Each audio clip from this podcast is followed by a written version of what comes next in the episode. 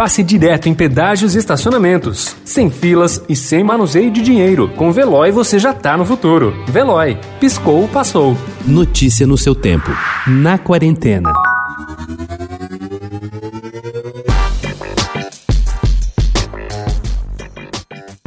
Viagens mais curtas, quase sempre no esquema bate-volta. Procura por lugares abertos, restaurantes arejados e proximidade com a natureza. Esse tem sido o roteiro básico de quem procura algum respiro em meio à pandemia de Covid-19. A 15 minutos da zona norte de São Paulo, a Serra da Cantareira, já no município de Mariporã, é o lugar que gabarita todos os quesitos desse novo normal. A estimativa dos comerciantes locais é que o movimento por lá tenha crescido cerca de 30% mesmo durante a pandemia. Aos fins de semana, o caminho para a Serra chega a congestionar de tantos carros de turistas que se encaminham para esse espaço cercado pela natureza.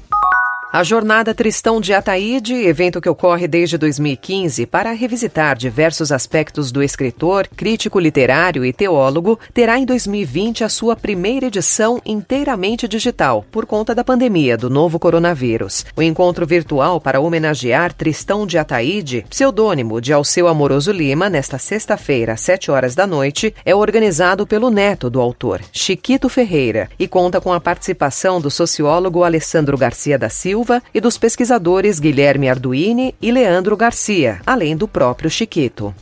Nascido em 1974, o fotógrafo baiano Christian Cravo era quase um menino quando veio passar uma temporada com o pai, também fotógrafo, Mário Cravo Neto, na Bahia, antes de voltar para a Dinamarca e cumprir o serviço militar.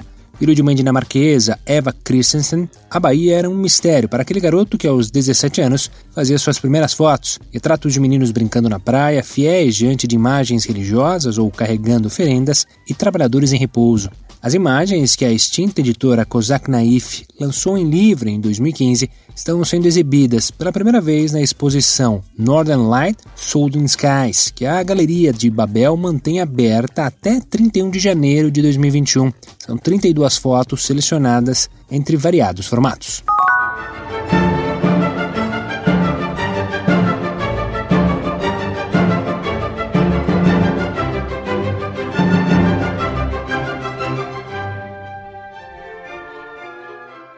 A Orquestra Sinfônica do Estado de São Paulo, a USESP, lançou ontem sua temporada de apresentações para 2021. O grupo, que até fevereiro fará concertos com limitação de público e de número de músicos na Sala São Paulo, resolveu manter a programação para o próximo ano como imaginada antes da pandemia. A decisão influenciou também na venda de assinaturas, que deverá começar apenas em fevereiro. A programação de 2020 da USESP teve como tema os 250 anos de Beethoven e a agenda de 2021 2021, que começa em março, também terá o compositor como fio condutor. Concertos que estavam previstos para este ano foram transferidos para a próxima temporada. Notícia no seu tempo. Pegando a estrada ou só indo no shopping? Com o Veloy você já está no futuro e passa direto em pedágios e estacionamentos, sem filas, sem contato e sem manusear dinheiro. Aproveite 12 mensalidades grátis e peça já o seu adesivo em veloy.com.br.